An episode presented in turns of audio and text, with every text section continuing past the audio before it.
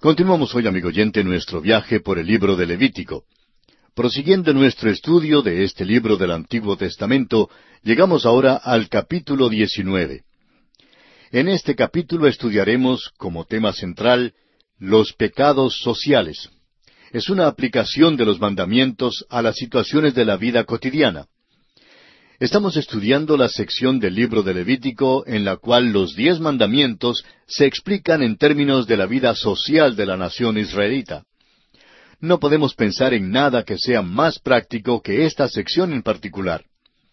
La ley de Dios nos dirá una cosa básica.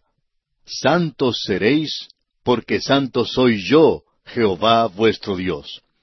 Esto es lo que leemos en el versículo dos de este capítulo diecinueve.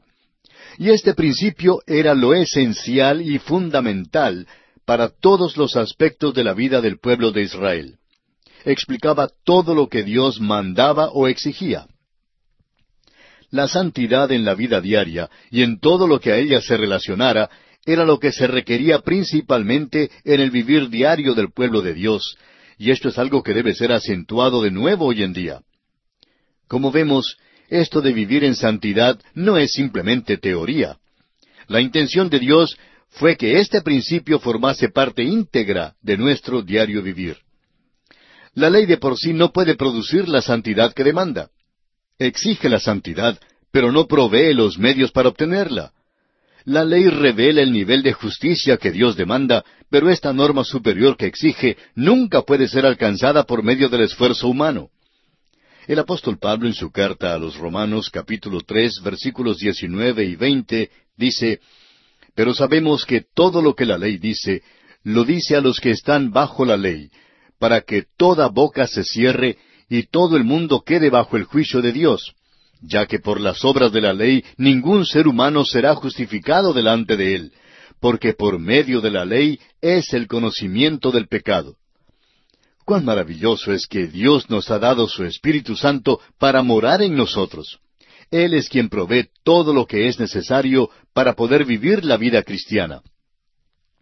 La razón que se da para vivir en santidad en este capítulo, yo, Jehová vuestro Dios, o yo Jehová, ocurre dieciséis veces en el capítulo.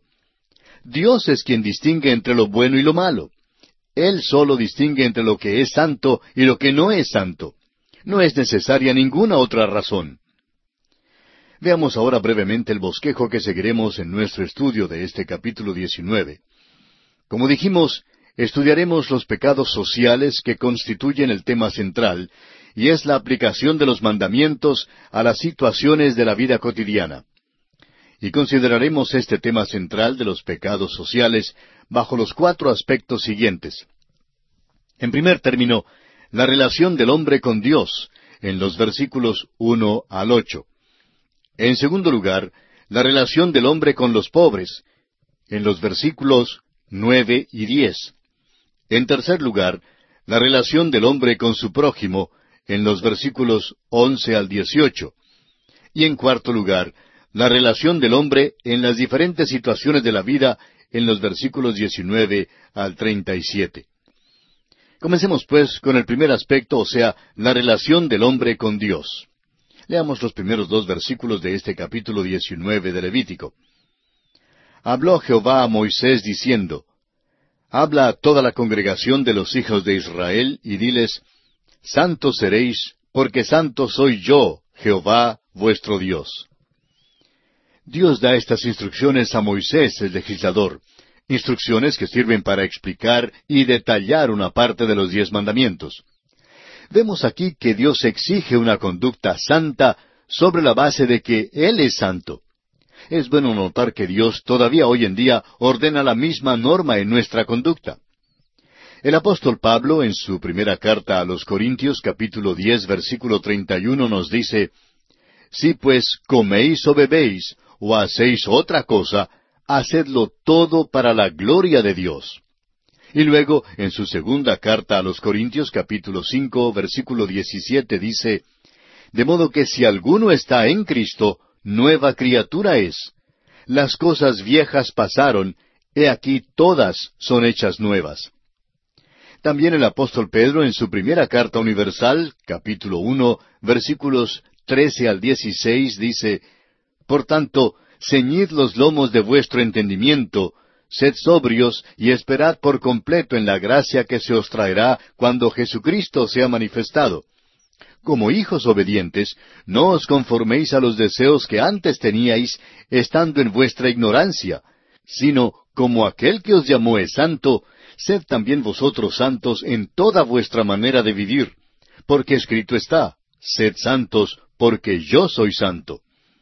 La diferencia mayor entre la conducta que era requerida bajo la ley y bajo la gracia es que hoy en día el poder dinámico para poder cumplir las normas de Dios es provisto para el creyente en la persona del Espíritu Santo. Estamos unidos al Cristo viviente. Las cosas viejas han pasado. Estamos unidos a Cristo y debemos tratar de agradarle. Los que estaban bajo la ley trataban de guardar los mandamientos por medio de sus propios esfuerzos. Y tuvieron que aprender que la carne siempre falla y que siempre fallará. Pero nosotros, amigo oyente, podemos vencer la tentación y el pecado porque tenemos al Espíritu de Dios en nosotros.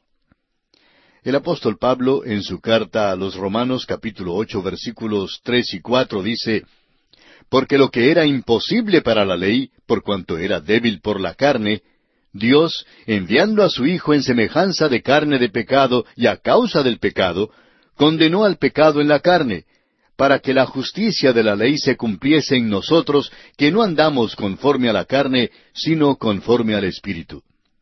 Y en su carta a los Gálatas capítulo cinco versículos veintidós y veintitrés, el mismo apóstol Pablo dice, Mas el fruto del Espíritu es amor, gozo, paz, paciencia, benignidad, bondad, fe, mansedumbre, templanza. Contra tales cosas no hay ley.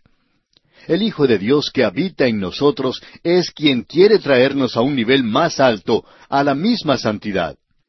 Ahora bien, al acentuar la importancia de guardar ciertos mandamientos, Dios acentuó los aspectos de la ley en que ellos eran débiles. La historia de Israel nos mostrará que Dios también comprendía muy bien su lado débil. Habían sido instruidos en cuanto al día de reposo, el evitar la idolatría, el traer las ofrendas aceptables a Dios. Sin embargo, fue en estas áreas en las que primero tropezaron y cayeron. Aquí Dios les está exigiendo que sean santos en su vida diaria. Leamos ahora el versículo tres de este capítulo diecinueve de Levítico. Cada uno temerá a su madre y a su padre, y mis días de reposo guardaréis. Yo, Jehová vuestro Dios. Alguien creerá que es extraño que Dios principie con el mandamiento de darle honra al padre y a la madre. Pero no es tan extraño como parece cuando consideramos que los padres se paran en el lugar de Dios para con sus hijos y que el hijo aprende a obedecer a Dios obedeciendo primero a sus padres. Hay que principiar en el hogar, amigo oyente. Luego vemos que Dios añade, y mis días de reposo guardaréis. Dios exigía una séptima parte del tiempo del hombre, tanto como una décima parte de sus bienes materiales. Estos dos mandamientos que se mencionan primero abarcan las dos divisiones principales de los diez mandamientos. Tenemos el deber para con el hombre y el deber para con Dios.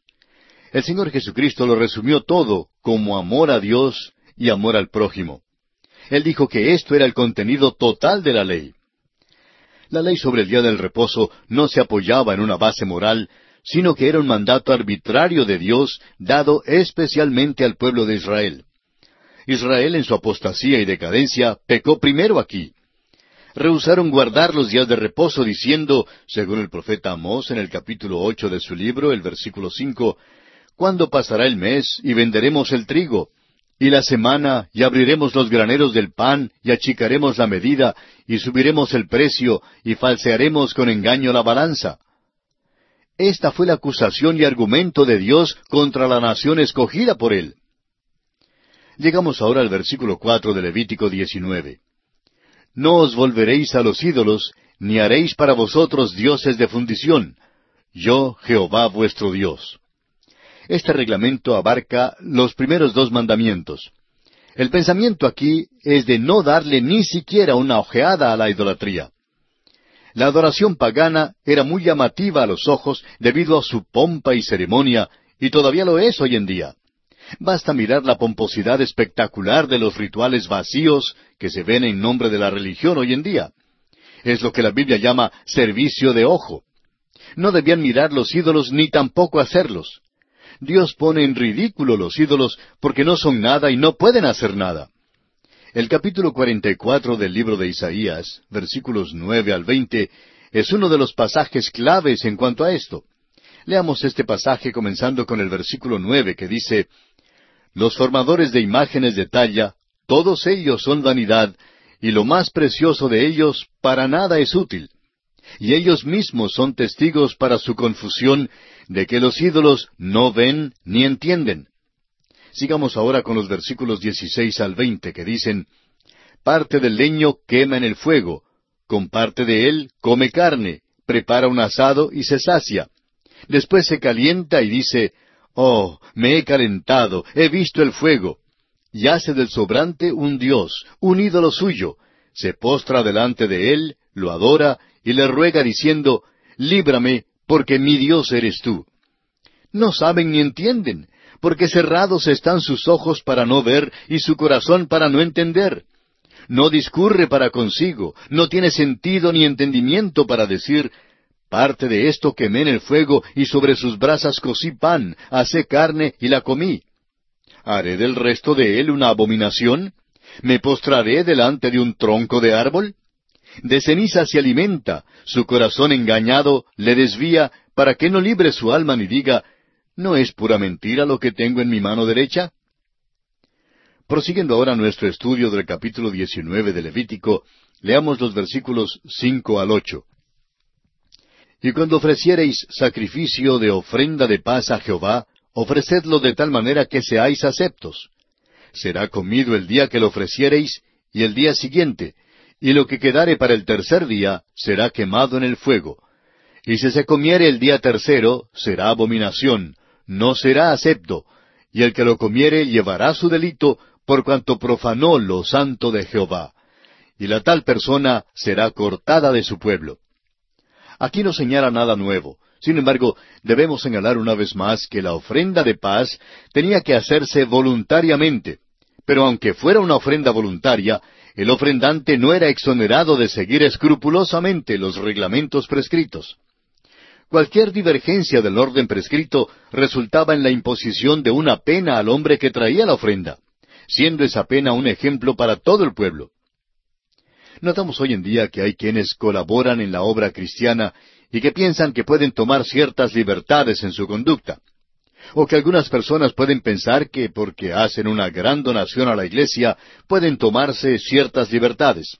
Pero amigo oyente, Note usted que aunque la ofrenda de paz era dada voluntariamente, todos y cada uno de los detalles que reglamentaban su presentación tenían que ser seguidos escrupulosamente.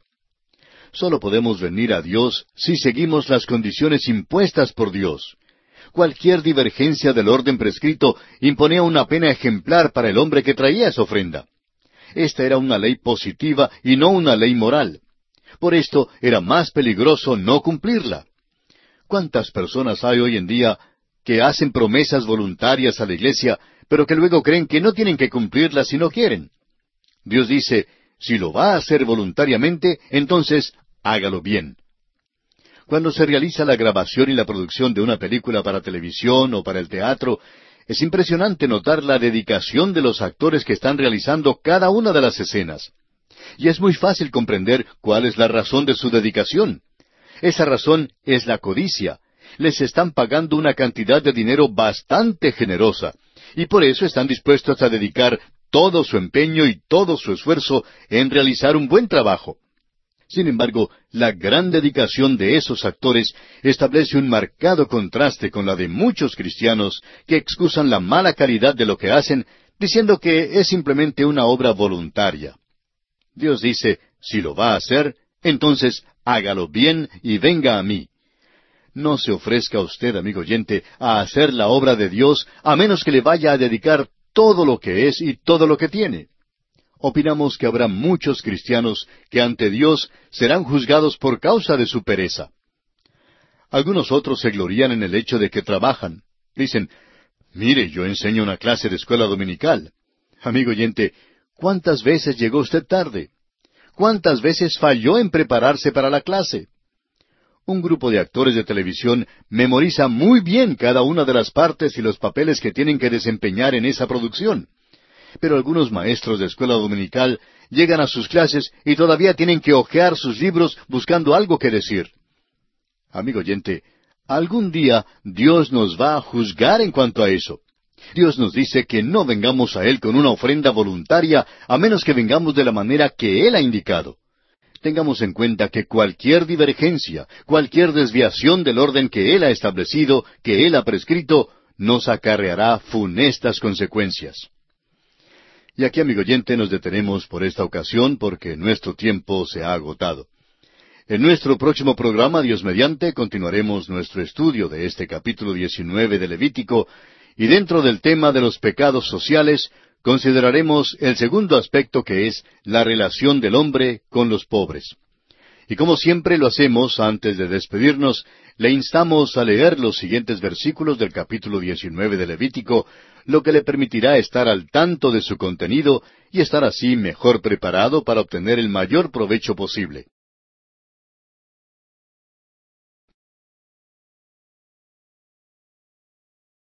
Continuamos hoy, amigo oyente, nuestro recorrido por el libro de Levítico.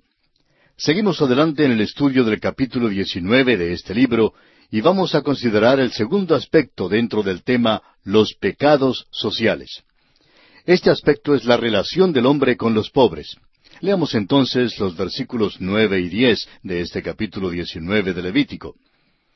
Cuando ciegues la mies de tu tierra, no segarás hasta el último rincón de ella, ni espigarás tu tierra segada, y no rebuscarás tu viña, ni recogerás el fruto caído de tu viña, para el pobre y para el extranjero lo dejarás. Yo, Jehová vuestro Dios. Esta era la maravillosa provisión de Dios para los pobres.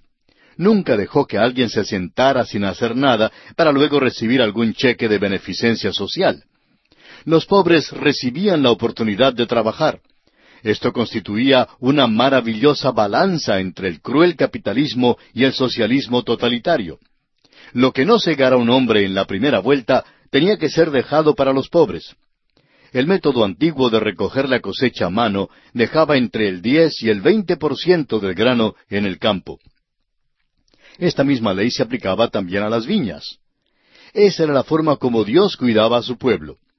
Su método de tratar el problema de la pobreza hacía que tanto los ricos como los pobres reconocieran la buena mano de Dios. Y pasamos ahora al tercer aspecto en consideración en este capítulo 19. Este aspecto es la relación del hombre con el prójimo. Leamos los versículos once y doce de este capítulo 19 que seguimos estudiando. No hurtaréis y no engañaréis ni mentiréis el uno al otro, y no juraréis falsamente por mi nombre, profanando así el nombre de tu Dios yo Jehová. Esto declara de nuevo el octavo y el noveno mandamiento que encontramos en el capítulo veinte de Éxodo, versículos quince y dieciséis, donde leemos No hurtarás, no hablarás contra tu prójimo falso testimonio. El robar, el defraudar, el mentir y el perjurio están todos incluidos aquí. El engañar al prójimo es una forma de robar según la definición de Dios. El tercer mandamiento, el de no tomar el nombre de Jehová en vano, se incluye en el versículo doce.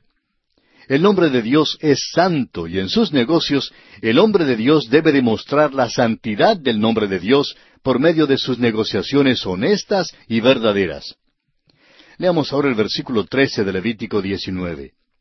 No oprimirás a tu prójimo ni le robarás. No retendrás el salario del jornalero en tu casa hasta la mañana. Como hijos de Dios, debemos remunerar justamente a cualquier hombre que trabaje a nuestras órdenes. Escuche usted lo que dice Santiago en el capítulo cinco de su Carta Universal, versículos uno y dos. Vamos ahora ricos, llorad y aullad por las miserias que os vendrán.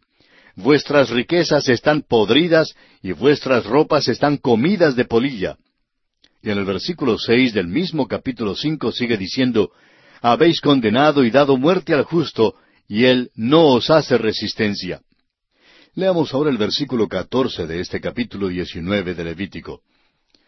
no maldecirás al sordo, y delante del ciego no pondrás tropiezo, sino que tendrás temor de tu Dios. Yo, Jehová. Permítanos decir, amigo oyente, que estas cosas terribles que menciona este versículo todavía se hacen hoy en día. Dios puso doble énfasis en la reverencia a su nombre, en su consideración con los sordos y los ciegos. Dios demuestra aquí su preocupación para con los débiles, los desvalidos y los enfermos, y este es su reproche contra la crueldad de los hombres. Prosigamos ahora con el versículo quince de este capítulo diecinueve de Levítico. No harás injusticia en el juicio, ni favoreciendo al pobre, ni complaciendo al grande.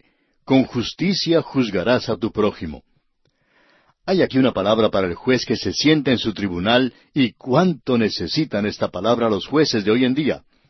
El juez en el tribunal debía entender que su deber es juzgar como juzga Dios. Ojalá que algunos jueces recordasen que no están en el tribunal porque algún político los haya puesto allí, sino porque representan al Dios Todopoderoso, y que por eso deben juzgar sin parcialidad. Shakespeare escribió en su obra teatral El rey Enrique VIII lo siguiente El cielo todavía está sobre todos. Allí se sienta un juez que ningún rey puede corromper. Y Sócrates dijo, Cuatro cosas pertenecen a un juez escuchar cortésmente, contestar juiciosamente, considerar sobriamente y decidir sin parcialidad. Veamos ahora los versículos 16 al 18 de este capítulo 19 de Levítico. No andarás chismeando entre tu pueblo, no atentarás contra la vida de tu prójimo, yo Jehová.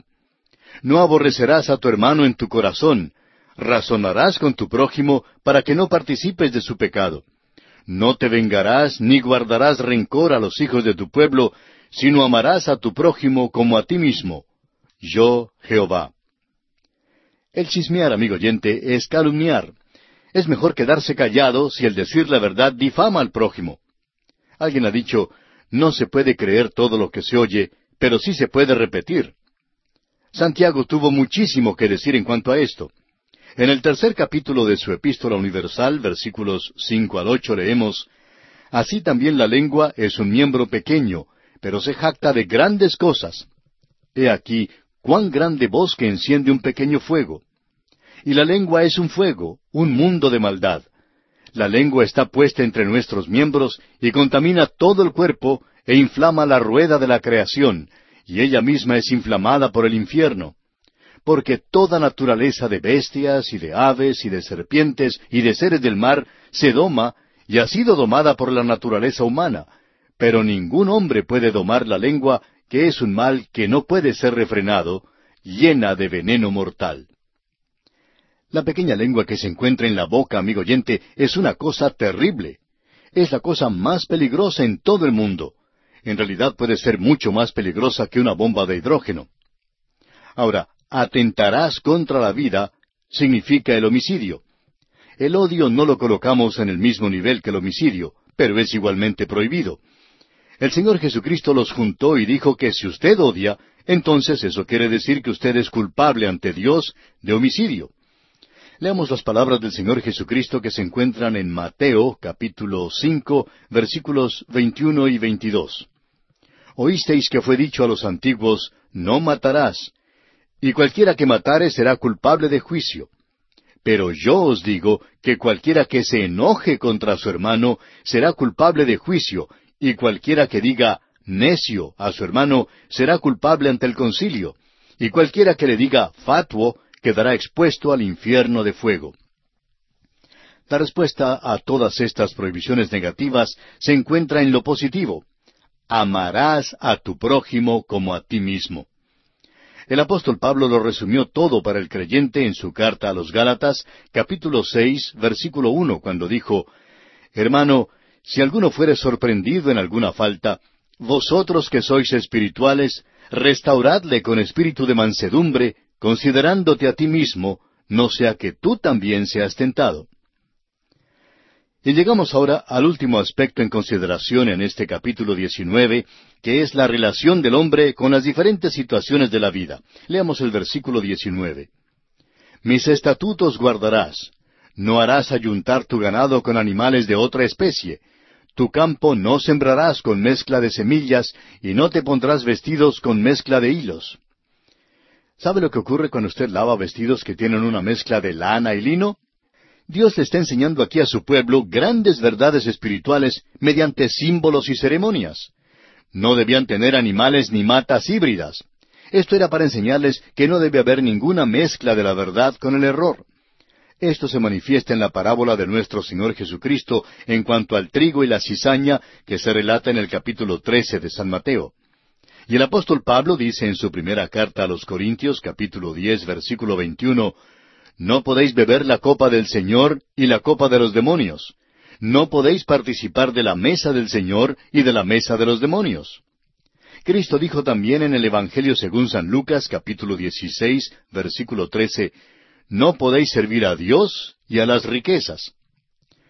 Volviendo ahora al capítulo 19 de Levítico, leamos los versículos 20 al 22. Si un hombre yaciere con una mujer que fuere sierva desposada con alguno, y no estuviere rescatada, ni le hubiere sido dada libertad, ambos serán azotados, no morirán por cuanto ella no es libre. Y él traerá a Jehová a la puerta del tabernáculo de reunión un carnero en expiación por su culpa. Y con el carnero de la expiación lo reconciliará el sacerdote delante de Jehová por su pecado que cometió, y se le perdonará su pecado que ha cometido. Esto vuelve nuestra atención al séptimo mandamiento y protege a la sierva. Surge entonces la pregunta natural. ¿Da Dios el visto bueno a la esclavitud? De ninguna manera, amigo oyente. Lo que ocurre es que Dios reconoce la situación perversa causada por la crueldad de los hombres, exactamente como lo reconoció en el caso del divorcio que se relata en el capítulo 19 de Mateo, versículo 8. Esto era reconocido como un pecado por parte del hombre, porque él tenía que traer una ofrenda de transgresión, pero la mujer no tenía que traer una ofrenda. Continuemos con los versículos 23 al 25 de este capítulo 19 de Levítico. Y cuando entréis en la tierra y plantéis toda clase de árboles frutales, consideraréis como incircunciso lo primero de su fruto. Tres años os será incircunciso, su fruto no se comerá. Y el cuarto año todo su fruto será consagrado en alabanzas a Jehová. Mas al quinto año comeréis del fruto de él, para que os haga crecer su fruto. Yo, Jehová vuestro Dios. Esta ley nos parece extraña a nosotros que no somos expertos en cuanto al cultivo de árboles frutales.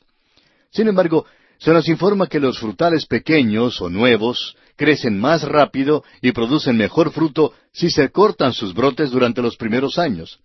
El Señor sabía eso. Y la lección espiritual aquí era que las primicias de todo pertenecen a Dios, y que toda buena dádiva y todo don perfecto desciende de lo alto del Padre de las Luces, como lo dice Santiago allá en el capítulo uno de su carta, versículo diecisiete. Leamos ahora los versículos veintiséis al veintiocho de Levítico diecinueve.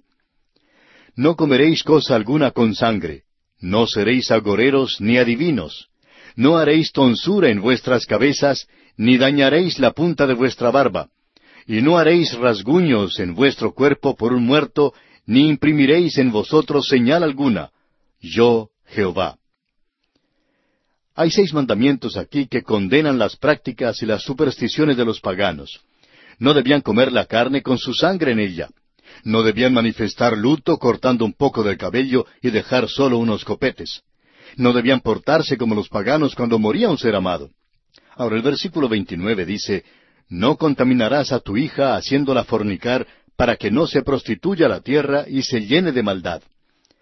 Esta era una condenación de la práctica pagana que lamentablemente prevalece hasta el día de hoy entre algunas personas. Hemos sabido en cuanto a ciertos hombres que pagan sus estudios universitarios mediante el dinero que ganan sus esposas que se venden como rameras. Ahora leamos el versículo treinta. Mis días de reposo guardaréis, y mi santuario tendréis en reverencia yo Jehová. El día de reposo era una señal especial de la relación entre Dios y los israelitas, y tenía que ser guardado estrictamente. Esto se pone de manifiesto en Éxodo capítulo 31, versículos 13 al 17, donde dice, Tú hablarás a los hijos de Israel diciendo, En verdad vosotros guardaréis mis días de reposo, porque es señal entre mí y vosotros por vuestras generaciones, para que sepáis que yo soy Jehová que os santifico. Así que guardaréis el día de reposo, porque santo es a vosotros. El que lo profanare, de cierto morirá. Porque cualquiera que hiciere obra alguna en él, aquella persona será cortada de en medio de su pueblo. Seis días se trabajará, mas el día séptimo es día de reposo consagrado a Jehová. Cualquiera que trabaje en el día de reposo, ciertamente morirá. Guardarán pues el día de reposo los hijos de Israel, celebrándolo por sus generaciones por pacto perpetuo. Señal es para siempre entre mí y los hijos de Israel, porque en seis días hizo Jehová los cielos y la tierra, y en el séptimo día cesó y reposó. Como vemos, esta era una señal especial de la relación entre Dios y el pueblo de Israel. Volviendo ahora al capítulo 19 de Levítico, leamos el versículo 31. No os volváis a los encantadores ni a los adivinos, no los consultéis, contaminándoos con ellos. Yo, Jehová vuestro Dios. Esta era una de las tantas amonestaciones que la Biblia presenta contra el espiritismo y el culto a los demonios. El carácter sobrenatural y satánico de esa práctica se reconoce en las Escrituras y es totalmente rechazado. Ahora el versículo 32 de Levítico 19 dice, Delante de las canas te levantarás, y honrarás el rostro del anciano, y de tu Dios tendrás temor. Yo, Jehová. Debían tener respeto a la vejez, y esto también se repite muchas veces en las Escrituras. Sigamos adelante ahora con los versículos 33 y 34. Cuando el extranjero morare con vosotros en vuestra tierra, no le oprimiréis. Como a un natural de vosotros tendréis al extranjero que mora entre vosotros, y lo amarás como a ti mismo, porque extranjeros fuisteis en la tierra de Egipto. Yo, Jehová vuestro Dios. Vemos aquí que tenían que tratar al extranjero entre ellos con bondad y debían mostrarle amor. Esto servía para recordarles que ellos mismos habían sido extranjeros en la tierra de Egipto, y el extranjero era prójimo de ellos. Ahora los versículos 35 y 36 dicen, No hagáis injusticia en juicio, en medida de tierra, en peso, ni en otra medida, balanzas justas, pesas justas y medidas justas tendréis. Yo Jehová vuestro Dios, que os saqué de la tierra de Egipto. Las negociaciones debían ser honestas. Las medidas y los pesos tenían que ser justos, honrados. Los hijos de Dios tienen que ser diferentes a los demás porque representan a Dios, aun en sus negocios. Y ahora, el último versículo, el versículo 37 de Levítico 19 dice, Guardad pues todos mis estatutos y todas mis ordenanzas y ponedlos por obra. Yo, Jehová. Dios es el Señor, amigo oyente, y esto de por sí es suficiente motivo para que le obedezcamos en todo. ¿Puede usted pensar en algo que se pueda añadir a esto? Porque Dios es el Señor, tenemos la responsabilidad de obedecerle incondicionalmente y sin reserva alguna. Quiera el Señor que cada uno de nosotros prestemos la debida atención a este asunto y obedezcamos a Dios en todos los aspectos de nuestra vida. Y aquí, amigo oyente, concluye nuestro estudio del capítulo 19 de Levítico.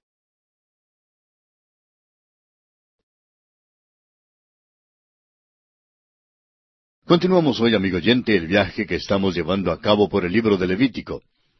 Prosiguiendo nuestro estudio en este libro del Antiguo Testamento, Llegamos hoy al capítulo 20.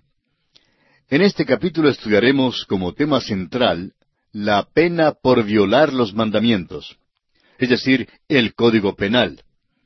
El doctor Andrés Bonar, en su libro sobre Levítico, llama a este capítulo amonestaciones contra los pecados de los ex habitantes.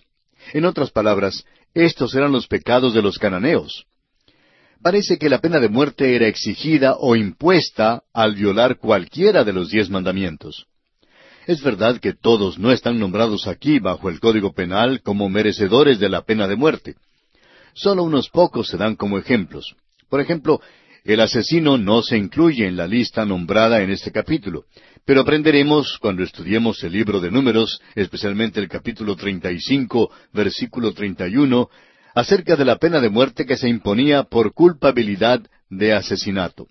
Es por esto que hemos llegado a la conclusión que la pena por violar cualquiera de los diez mandamientos era la muerte. Dios, amigo oyente, instituyó la pena capital. Él es justo y aplicó la pena de muerte con severidad. En ninguna parte de la palabra de Dios se presenta el castigo como un medio para corregir al criminal. Este no era su objetivo. El castigo de un crimen era para el bien moral del pueblo. El castigo de un crimen es lo que disuade el crimen, rebaja la proporción de los crímenes. Y creemos que una de las razones por la cual el desorden se ha propagado como una plaga terrible por todo el mundo es el hecho de que tenemos jueces débiles que no cumplen las disposiciones de la ley. ¿Cuántos andan por allí lloriqueando y quejándose de la crueldad de la pena de muerte? Pero Dios instituyó la pena capital para cumplir fines buenos y concretos. Debe haber un desagravio de la justicia violada. La razón y la rectitud demandan un castigo. La majestad, la ley y la santidad de Dios han sido violadas y por eso el crimen tiene que ser castigado. Si es que usted, amigo oyente, no cree en la pena de muerte, permítanos entonces hacerle una pregunta. ¿Quiere decir que usted es mejor que Dios? Dios no pide disculpas por imponer la pena de muerte. Escuche usted lo que él dice en el libro de Números capítulo 35, versículo 33. Y no contaminaréis la tierra donde estuviereis, porque esta sangre amancillará la tierra, y la tierra no será expiada de la sangre que fue derramada en ella, sino por la sangre del que la derramó. Recuerde que los evangelios de Mateo y Lucas nos dicen que la sangre de Abel clamaba desde la tierra. Permítanos ahora otra pregunta. Supóngase que un criminal sádico haya llevado a su hijito o a su hijita y que lo haya arrojado contra unas piedras. ¿Qué cree usted que debe hacerse con él? Ahora estamos hablando en cuanto a lo suyo propio y no de los hijos de otra persona en otro país. ¿Se fija usted? Es fácil ser teórico e ideal mientras no le toca el turno a usted. Hace algún tiempo hubo un caso en que un individuo violó a una muchacha y dio muerte al amigo de ella pero una multitud se paseaba enfrente de la casa del gobernador y enfrente de la casa correccional, protestando y condenando la pena de muerte. ¿Y qué de la joven?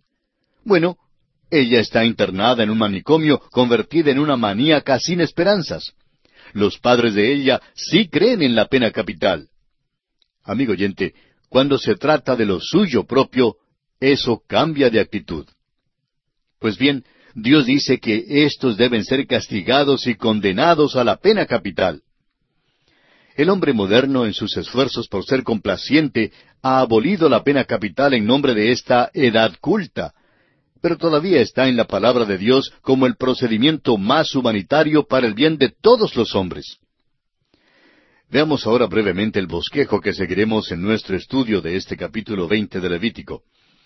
Como dijimos, el tema central es la pena por violar los mandamientos, es decir, el Código Penal. Y consideraremos este tema central bajo los seis aspectos siguientes. Primero, la pena capital para aquellos que ofrecen sus hijos a Moloch, versículos uno al cinco. En segundo lugar, la pena capital para aquellos que practican el espiritismo, el culto a los demonios, versículos seis al ocho y luego el versículo veintisiete. Tercero, la pena capital para aquellos que maldicen al padre o a la madre en el versículo nueve. En cuarto lugar, la pena capital para aquellos que cometen adulterio en los versículos diez al dieciséis. En quinto lugar, ciertas ofensas que requieren una pena menor en los versículos diecisiete al veintiuno. Y en sexto y último lugar, la conclusión a la ley de la santidad, versículos veintiuno al veintiséis. Comencemos pues con el primer aspecto que es la pena capital para aquellos que ofrecen sus hijos a Moloch. Y leamos el primer versículo de este capítulo veinte de Levítico. Habló Jehová a Moisés diciendo, Ahora notemos que Dios ahora está hablando solo a Moisés y no a Aarón ni al pueblo. Está hablando al legislador porque se trata del código penal. El apóstol Pablo dice en su carta a los Romanos capítulo 13 que aquellos que están en puestos de autoridad que gobiernan entre nosotros, no en vano llevan la espada. Deben usarla. Un juez no tiene ningún derecho de dejar suelto a un criminal sádico, un criminal psicopático, para poner en peligro los familiares suyos y los míos. Alguien dirá que la silla eléctrica es una silla mala, y lo es. En aquellos días la ejecución era por lapidación y eso tampoco es bonito. Nadie ha dicho que cualquier método de ejecución es atractivo o bonito. Es una cosa horrible, una cosa terrible. Pero no se olvide usted que el crimen que había sido cometido también era horrible. Leamos ahora el versículo dos de este capítulo veinte de Levítico. Dirás asimismo a los hijos de Israel, cualquier varón de los hijos de Israel o de los extranjeros que moran en Israel, que ofreciere alguno de sus hijos a Moloc, de seguro morirá, el pueblo de la tierra lo apedreará. La adoración de Moloc era bárbara, satánica, cruel y brutal. Los niños eran ofrecidos como sacrificios al ídolo de Moloc, que era calentado al rojo vivo por medio del fuego. Según los historiadores, los brazos del ídolo estaban extendidos y el niño era echado a un hoyo bostezante lleno de fuego. Esto era diabólico. ¿Qué contraste vemos en Jesús, quien extendió sus brazos para recibir a los niños?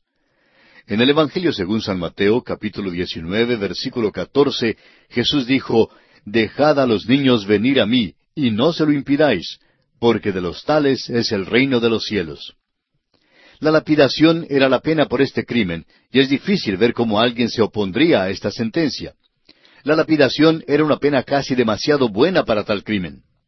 Amigo oyente, los sufrimientos morales y físicos que padecen los niños hoy en día podrían ser reducidos si nuestros jueces castigasen a los padres que tratan con brutalidad a sus pequeños que no se pueden proteger. El juez debe protegerles. Dios dijo que los protegería. Pasemos ahora al versículo tres de este capítulo veinte de Levítico.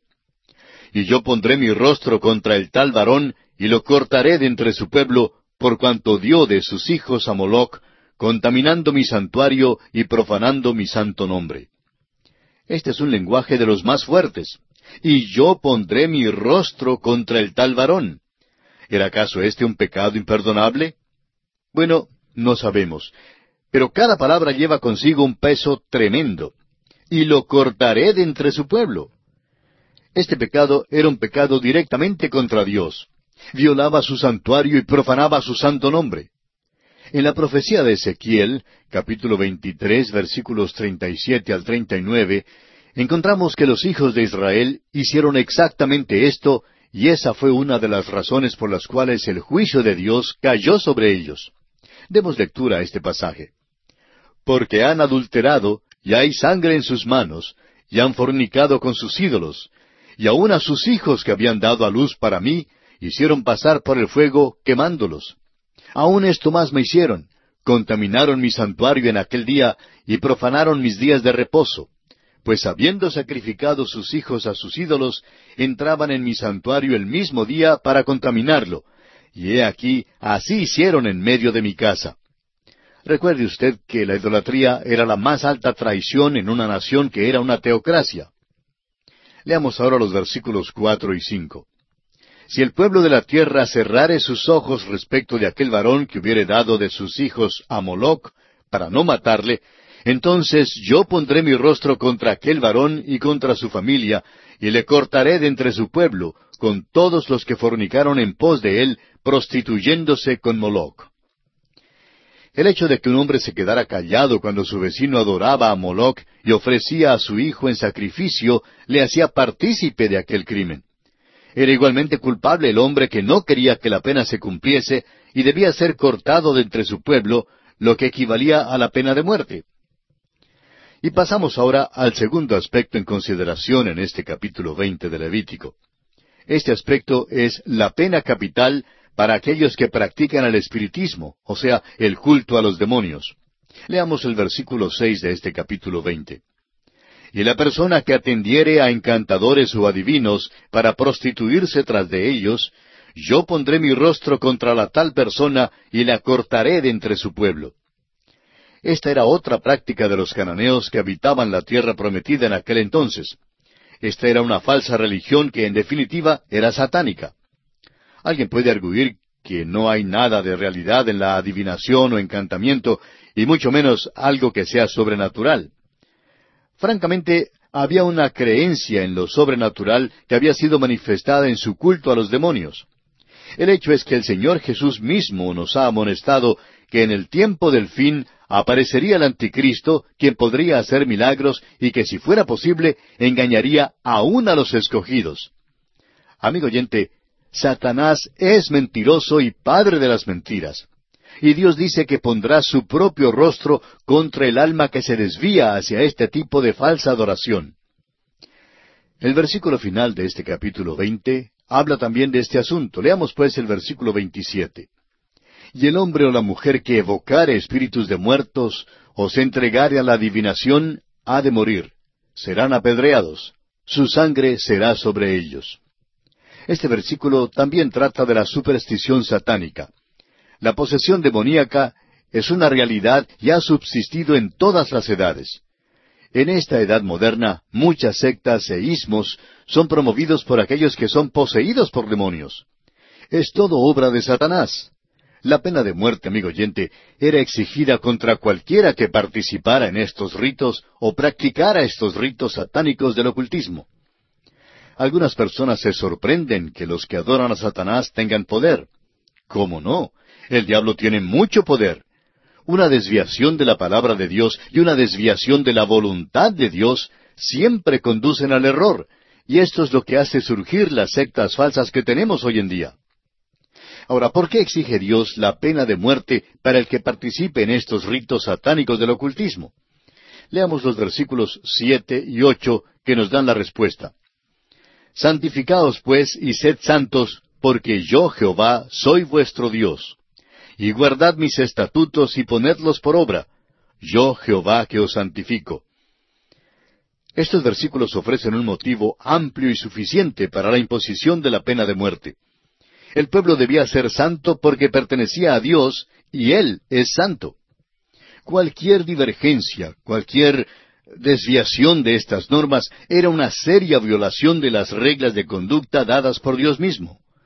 El practicar las abominaciones que han sido nombradas constituía volverse de Dios hacia Satanás. Era un adulterio espiritual y una traición. Hoy en día la gente parece no darse cuenta de lo serio que esto puede ser. Este, amigo oyente, es el universo de Dios. Dios es una realidad, amigo oyente. Los estatutos de Dios nunca deben ser tomados sin seriedad. Y llegamos ahora al tercer aspecto en nuestro estudio de este capítulo veinte.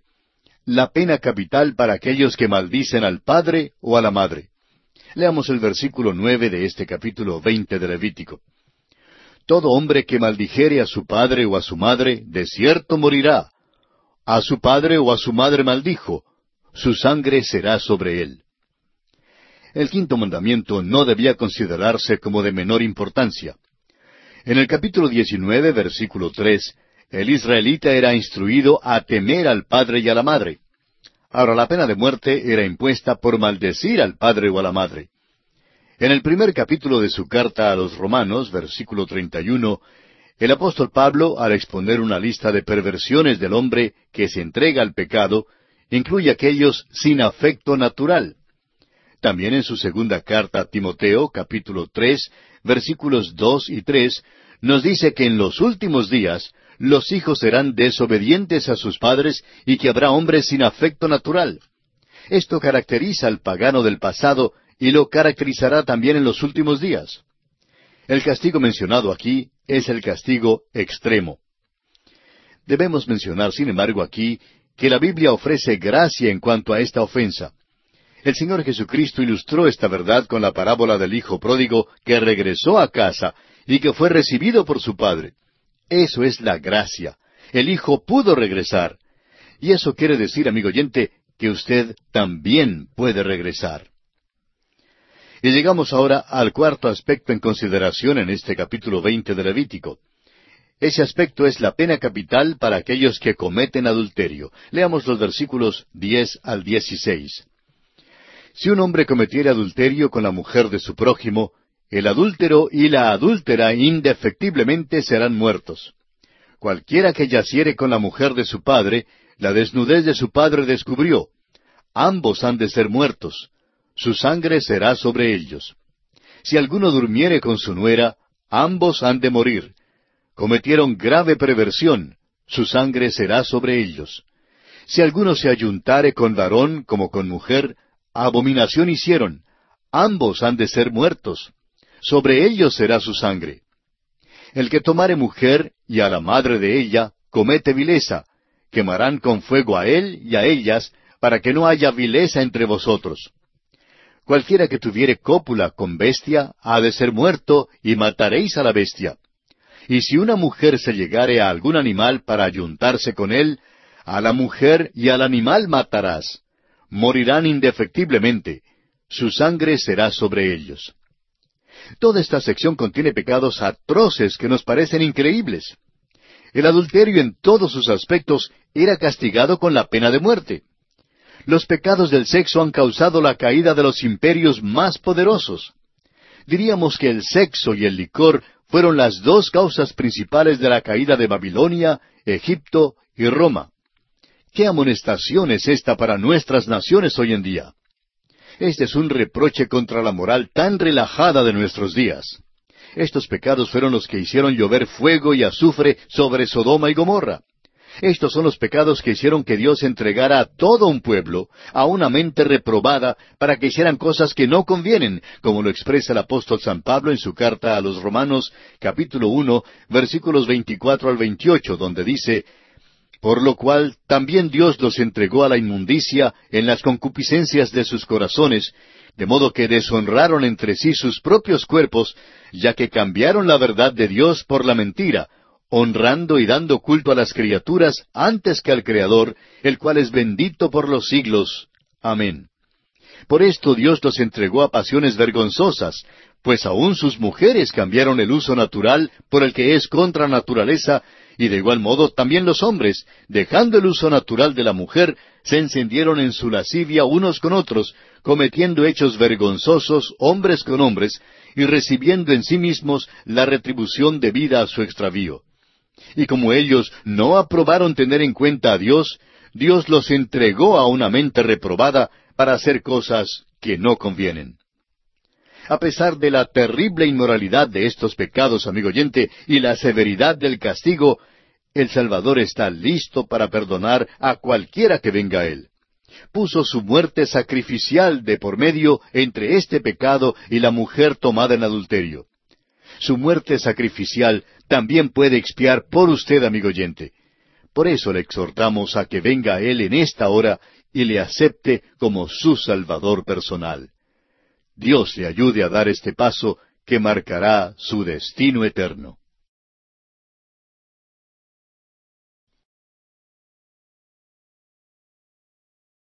Continuamos hoy, amigo oyente, nuestro viaje por el libro de Levítico. Prosiguiendo con nuestro estudio del capítulo veinte de este libro, consideraremos hoy ciertas ofensas que requieren una pena menor.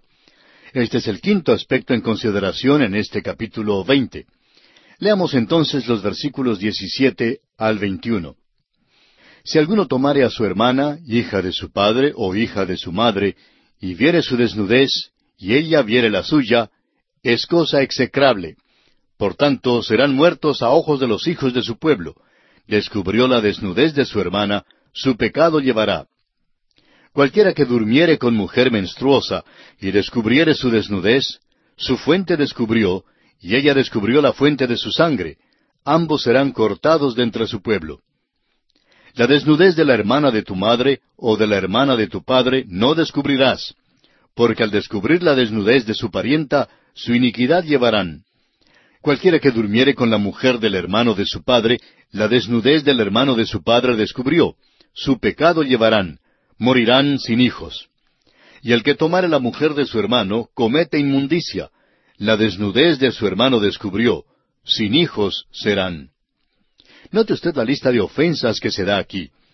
El incesto con una hermana o media hermana era terminantemente prohibido, y la pena por este pecado tenía que ser ejecutada públicamente. Dios demandó limpieza en todos los detalles de la vida de su pueblo, especialmente si tenía que ver con sus relaciones sexuales.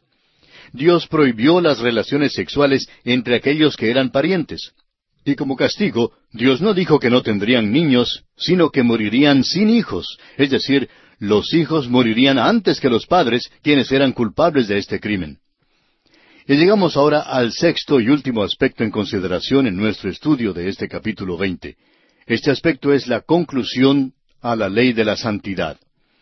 Leamos el versículo 22 de este capítulo 20 de Levítico. Guardad pues todos mis estatutos y todas mis ordenanzas, y ponedlos por obra, no sea que os vomite la tierra en la cual yo os introduzco para que habitéis en ella. Dios expulsó a los cananeos de la tierra porque cometieron estos pecados tan terribles. Y advierte a Israel que les expulsará de la tierra si hacen las mismas cosas. Dios, amigo oyente, no hace acepción de personas. ¿Sabía usted que la desobediencia de los israelitas a Dios fue lo que les llevó a la cautividad babilónica?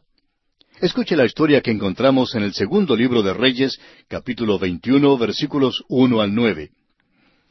De doce años era Manasés cuando comenzó a reinar, y reinó en Jerusalén cincuenta y cinco años. El nombre de su madre fue Epsiba. E hizo lo malo ante los ojos de Jehová, según las abominaciones de las naciones que Jehová había echado de delante de los hijos de Israel. Luego el versículo seis dice, Y pasó a su hijo por fuego, y se dio a observar los tiempos, y fue agorero, e instituyó encantadores y adivinos, multiplicando así el hacer lo malo ante los ojos de Jehová, para provocarlo a ira. Y el versículo nueve dice, Y Manasés los indujo a que hiciesen más mal que las naciones que Jehová destruyó delante de los hijos de Israel. Luego en los versículos catorce y quince de este mismo capítulo veintiuno del segundo libro de Reyes dice, Y desampararé el resto de mi heredad, y lo entregaré en manos de sus enemigos, y serán para presa y despojo de todos sus adversarios, por cuanto han hecho lo malo ante mis ojos, y me han provocado a ira, desde el día que sus padres salieron de Egipto hasta hoy. Como usted ve, amigo oyente, la desobediencia de este pueblo les llevó a la cautividad babilónica. Volviendo ahora al capítulo veinte de Levítico, leamos el versículo veintitrés. Y no andéis en las prácticas de las naciones que yo echaré de delante de vosotros, porque ellos hicieron todas estas cosas y los tuve en abominación. Esto debe responder la pregunta en cuanto a la justicia de Dios en destruir algunas de las naciones que habitaban en Palestina. Como resultado de estos pecados, se devoraban con enfermedades sociales. Dios prohibió al pueblo de Israel tomar o aún tocar algo de la ciudad de Jericó durante su conquista. Evidentemente las enfermedades venéreas habían alcanzado proporciones epidémicas. Ahora el versículo 24 dice, Pero a vosotros os he dicho, vosotros poseeréis la tierra de ellos, y yo os la daré para que la poseáis por heredad, tierra que fluye leche y miel. Yo Jehová vuestro Dios, que os he apartado de los pueblos. Era una tierra que fluía leche y miel. Grandes árboles cubrían aquella tierra. ¿Qué ha pasado ahora? En el capítulo 29 de Deuteronomio, versículos 24 al 28, leemos, Más aún, todas las naciones dirán, ¿por qué hizo esto Jehová a esta tierra? ¿Qué significa el ardor de esta gran ira? Y responderán, por cuanto dejaron el pacto de Jehová el Dios de sus padres, que él concertó con ellos cuando los sacó de la tierra de Egipto, y fueron y sirvieron a dioses ajenos, y se inclinaron a ellos, dioses que no conocían, y que ninguna cosa les habían dado. Por tanto, se encendió la ira de Jehová contra esta tierra, para traer sobre ella todas las maldiciones escritas en este libro. Y Jehová los desarraigó de su tierra con ira, con furor y con grande indignación, y los arrojó a otra tierra, como hoy se ve. Hoy en día están sembrando otra vez árboles allí. Hemos visto algunos documentales en los cuales hemos podido observar el vasto programa de reforestación que existe hoy en Israel. Leamos ahora el versículo 25 de este capítulo 20 de Levítico. Por tanto, vosotros haréis diferencia entre animal limpio e inmundo, y entre ave inmunda y limpia, y no contaminéis vuestras personas con los animales, ni con las aves, ni con nada que se arrastra sobre la tierra, los cuales os he apartado por inmundos. Vemos aquí que Dios repasa los estatutos que harían diferente y santo a su pueblo. Empezó con su dieta y concluye aquí también con una referencia a la dieta. Ahora el versículo 26 de Levítico capítulo 20 dice, Habéis pues de serme santos, porque yo Jehová soy santo, y os he apartado de los pueblos para que seáis míos. Hoy en día el pueblo escogido está fuera de su tierra porque no obedecieron a Dios tenían que ser una nación santa porque Dios es santo. Alguien dirá, pero ahora están nuevamente en la tierra prometida. Y quisiéramos preguntarle, amigo oyente, ¿cómo es que les va en esa tierra? Pues han tenido mucha dificultad durante el tiempo que han estado de vuelta en esa tierra. ¿Sabe usted cuál es el problema? Volvieron a la tierra, pero todavía no han vuelto a Dios. Cuando vuelvan a Dios, cosa que estamos seguros que harán algún día, entonces habrá bendición en esa tierra. Dios no ha cambiado su manera de tratar a los suyos, amigo oyente. Y esto debe ser una gran lección para nosotros y también para nuestras naciones. Dios es santo y Él demanda la santidad. Esta es la clave del libro de Levítico. Y aquí concluimos nuestro estudio del capítulo veinte de Levítico. Y llegamos ahora al capítulo veintiuno. En este capítulo estudiaremos la ley sobre la pureza personal de los sacerdotes. Este es el tema central de este capítulo veintiuno de Levítico. Hemos estado estudiando en los capítulos once al veinte las leyes que gobernaban la conducta diaria del pueblo de Israel. Llegamos ahora a la ley sobre la pureza personal de los sacerdotes, y ésta se encuentra en los capítulos veintiuno y veintidós. Notaremos que en esta sección hay cierta cantidad de repetición.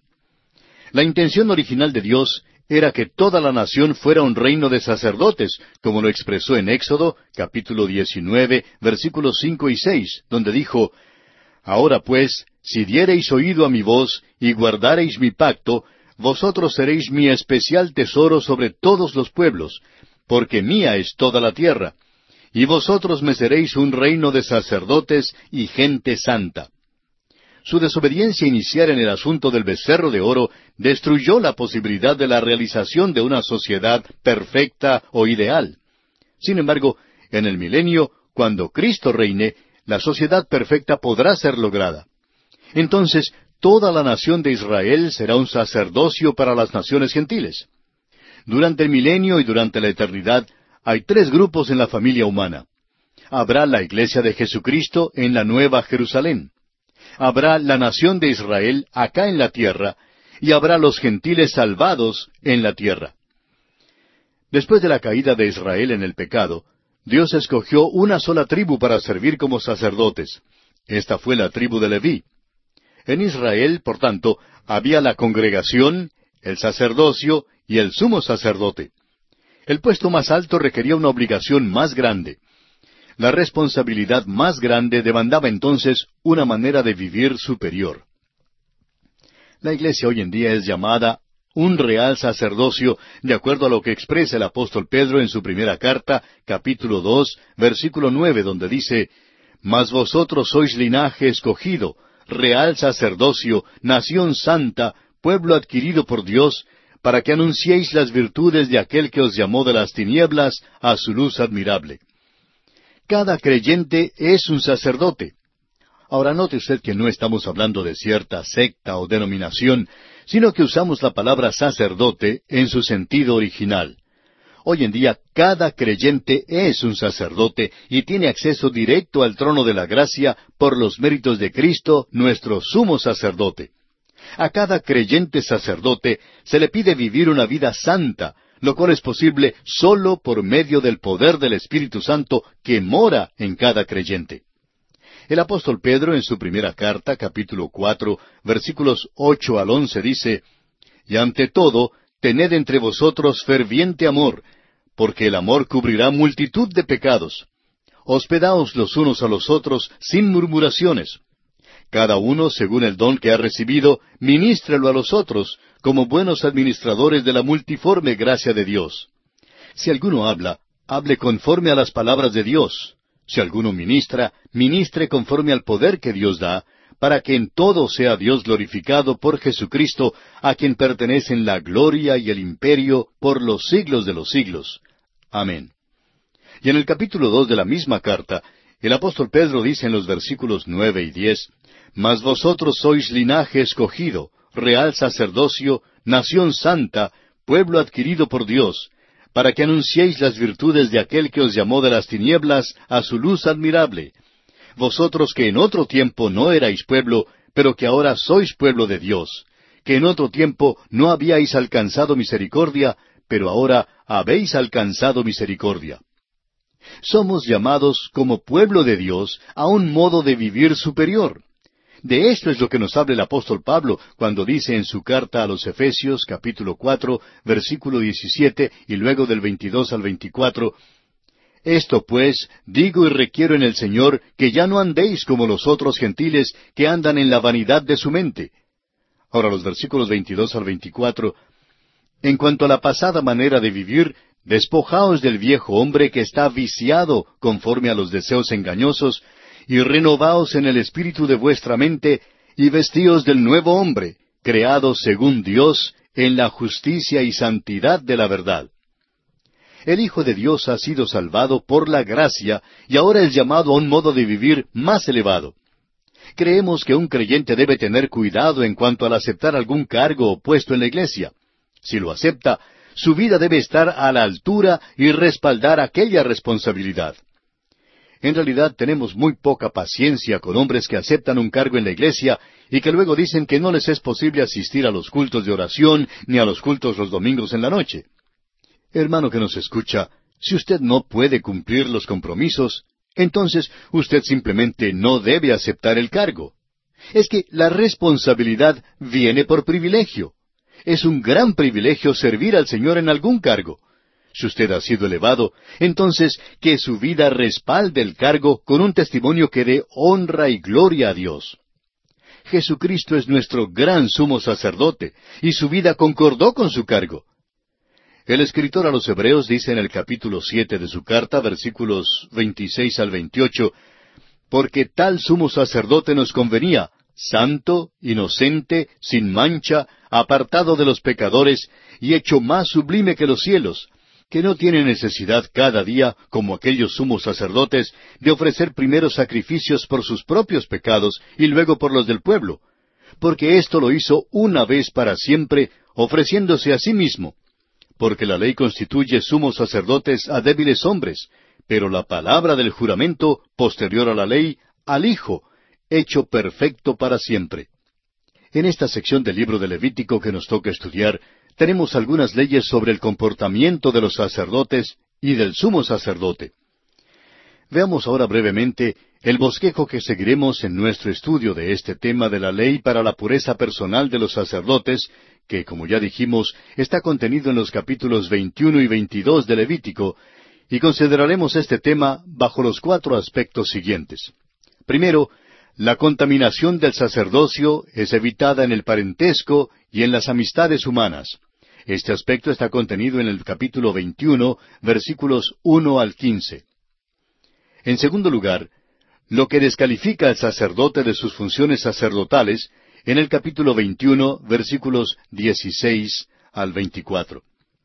Tercero, la contaminación del sacerdocio por enfermedad, dieta y contaminación con los muertos, en el capítulo 22, versículos 1 al 16. En cuarto y último lugar, el discernimiento de las ofrendas traídas por el pueblo en el capítulo 22, versículos 17 al 33. Comencemos pues con el primer aspecto, o sea, la contaminación del sacerdocio es evitada en el parentesco y en las amistades humanas. Leamos los primeros tres versículos de este capítulo 21 de Levítico. Jehová dijo a Moisés, Habla a los sacerdotes, hijos de Aarón, y diles que no se contaminen por un muerto en sus pueblos, mas por su pariente cercano, por su madre o por su padre, o por su hijo o por su hermano, o por su hermana virgen, a él cercana, la cual no haya tenido marido, por ella se contaminará. Moisés dirige esta sección a los sacerdotes. La muerte es la pena del pecado, y la idea central aquí es que los sacerdotes no deben ser contaminados con el pecado.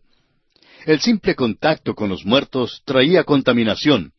Sin embargo, al sacerdote le era permitido contaminarse solo por la muerte de parientes cercanos.